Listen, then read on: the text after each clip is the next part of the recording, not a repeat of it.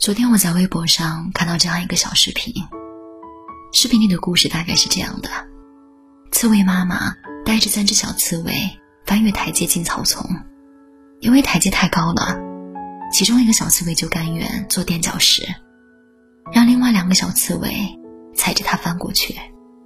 最终，刺猬妈妈带着另外两个小刺猬已经离开了，可唯独那只甘愿当垫脚石的小刺猬。还在不停的用尽全力向上爬，可是因为台阶太高太滑了，他尝试了很多次都没有上去。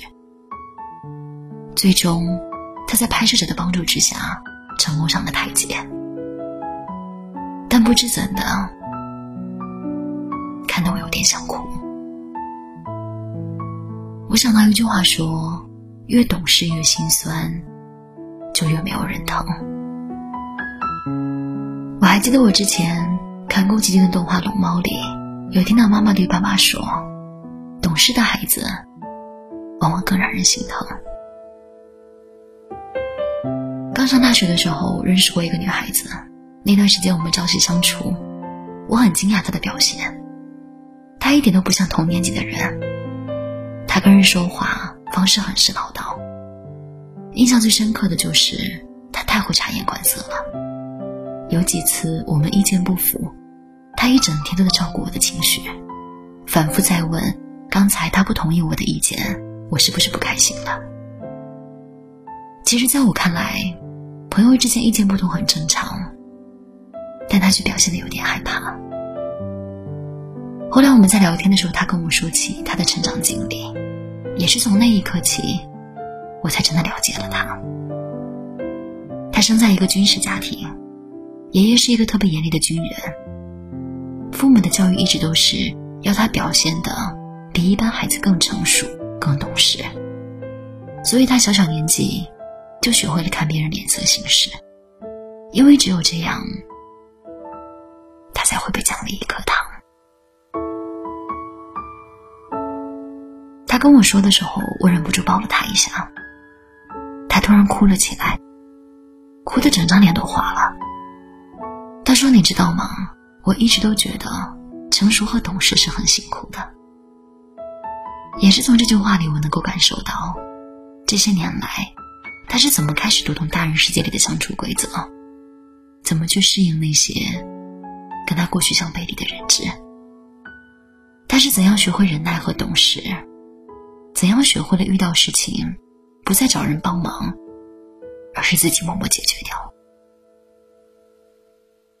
也学会了心思细腻和察言观色，也有过很辛苦的时刻，而这样也越是让旁观者觉得心疼。其实懂事的人，没有人会关心你变好的过程有多煎熬，他们只想知道你现在是不是足够好。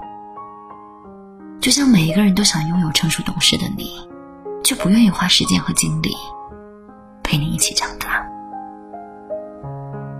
你努力把最好的一面展现给别人，羡慕那些能够哭闹撒泼的人，但是你不行，你要自个儿消化很多难受，即便很疼，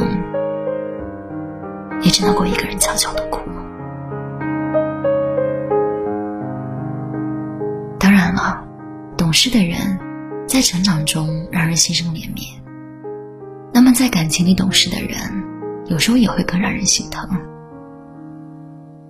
昨天我在微信上跟一位听众聊了很久，她前一阵子刚和男朋友分手，他们相恋三年。她就问我，我为了他放弃社交，放弃工作，一心一意跟着他照顾他，他居然还背着我去撩别的人。我这么爱他，已经这样懂事了，到底我做错了什么呢？蛮心疼的。其实，在感情里没有对和错的，因为付出是一个主观的东西，不能够单纯的用对错去衡量。如果一定要说，我只能说，姑娘，你可以不必那么懂事的。